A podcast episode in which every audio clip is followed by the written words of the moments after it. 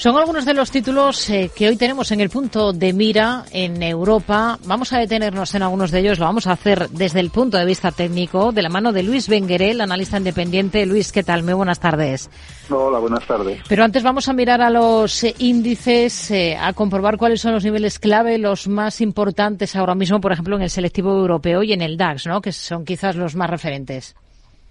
Sí, correcto. Eh, en el caso del Eurostox eh, empezaremos por él, lo está haciendo muy bien, está por encima de los máximos que no habíamos visto desde el 2007, por lo tanto, lo siguiente objetivo ya es ir a mirar niveles que no se ven desde el año 2000, en el caso y, serían los primeros, la primera gran resistencia se movería cercana a los 5.000 puntos y el gran soporte a, a niveles de 4.400 y en el caso del DAX también ha roto máximos, eh, tiene el primer gran soporte en torno a los 14.700 y la primera resistencia por, por temas psicológicos, los 17.000 puntos. Hmm. Si miramos a, a, valores, hoy tenemos sin duda que comenzar echando un vistazo al lujo. Se están cotizando esas cuentas que al cierre de la última sesión presentaba el Louis Vuitton, la francesa de lujo. Está subiendo con fuerza. ¿Le convence esta reacción por técnico? Sí, sí, la verdad es que lo está haciendo muy bien. Eh, sus máximos históricos están cerca a 900. Hizo una corrección importante hasta niveles de 650 puntos. Desde ahí volvió a reconstruir eh, la senda alcista y hoy ha salido disparado, rompiendo la resistencia importante que tiene ya en los 750 euros y el siguiente objetivo a buscar serían niveles de 800-810 euros. Más de un 13% el Vuitton hoy arriba. Esto anima también a otras firmas del sector. Kering está con repuntes de más del 7, Hermes con alzas superiores a los 5 puntos porcentuales. Niveles clave en estas dos. Pues como bien comentas, están subiendo con mucha fuerza. Eh, las dos estaban haciendo un pequeño canal bajista las últimas semanas eh, y se han dado la vuelta de forma importante. Hoy podría ser aquel típico día de cierre de cortos que se ven obligados a entrar a cualquier precio. En el caso de, de Kering, la primera gran resistencia se mueve en torno a los 390 euros, la siguiente en 420, el soporte en 360 y en el caso de Hermes también muy parecido eh, en cuanto al giro que hemos visto y, y, a la apertura con hueco.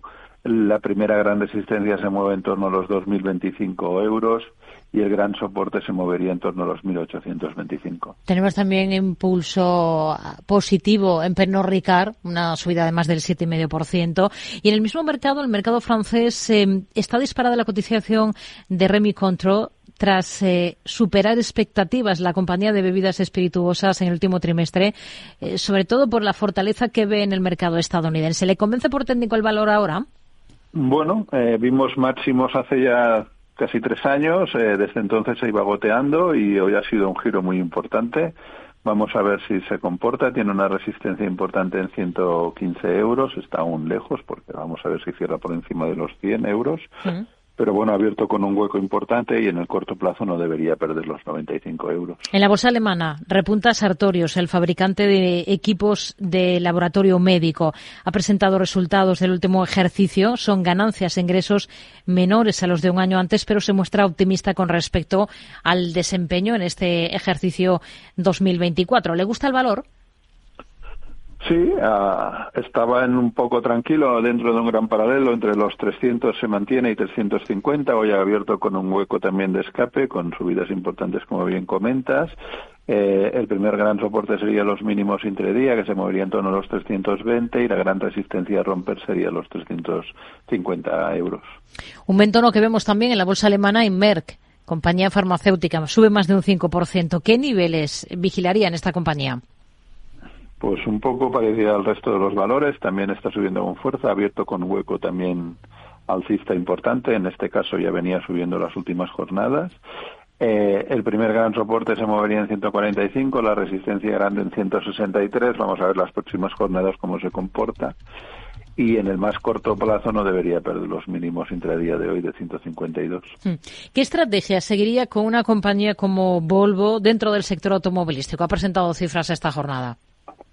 Eh, pues está siendo, se está comportando muy bien. Hay que tener presente que estaba eh, en sus máximos, ¿vale? Y, la verdad es que ha abierto cayendo, cayendo con cierta fuerza, pero se ha dado la vuelta y se ha ido a máximos de, de lo que va de año y, y por lo tanto el objetivo siguiente sería ir a buscar niveles de 260 coronas noruegas y el soporte más a corto plazo se movería en torno a los 235.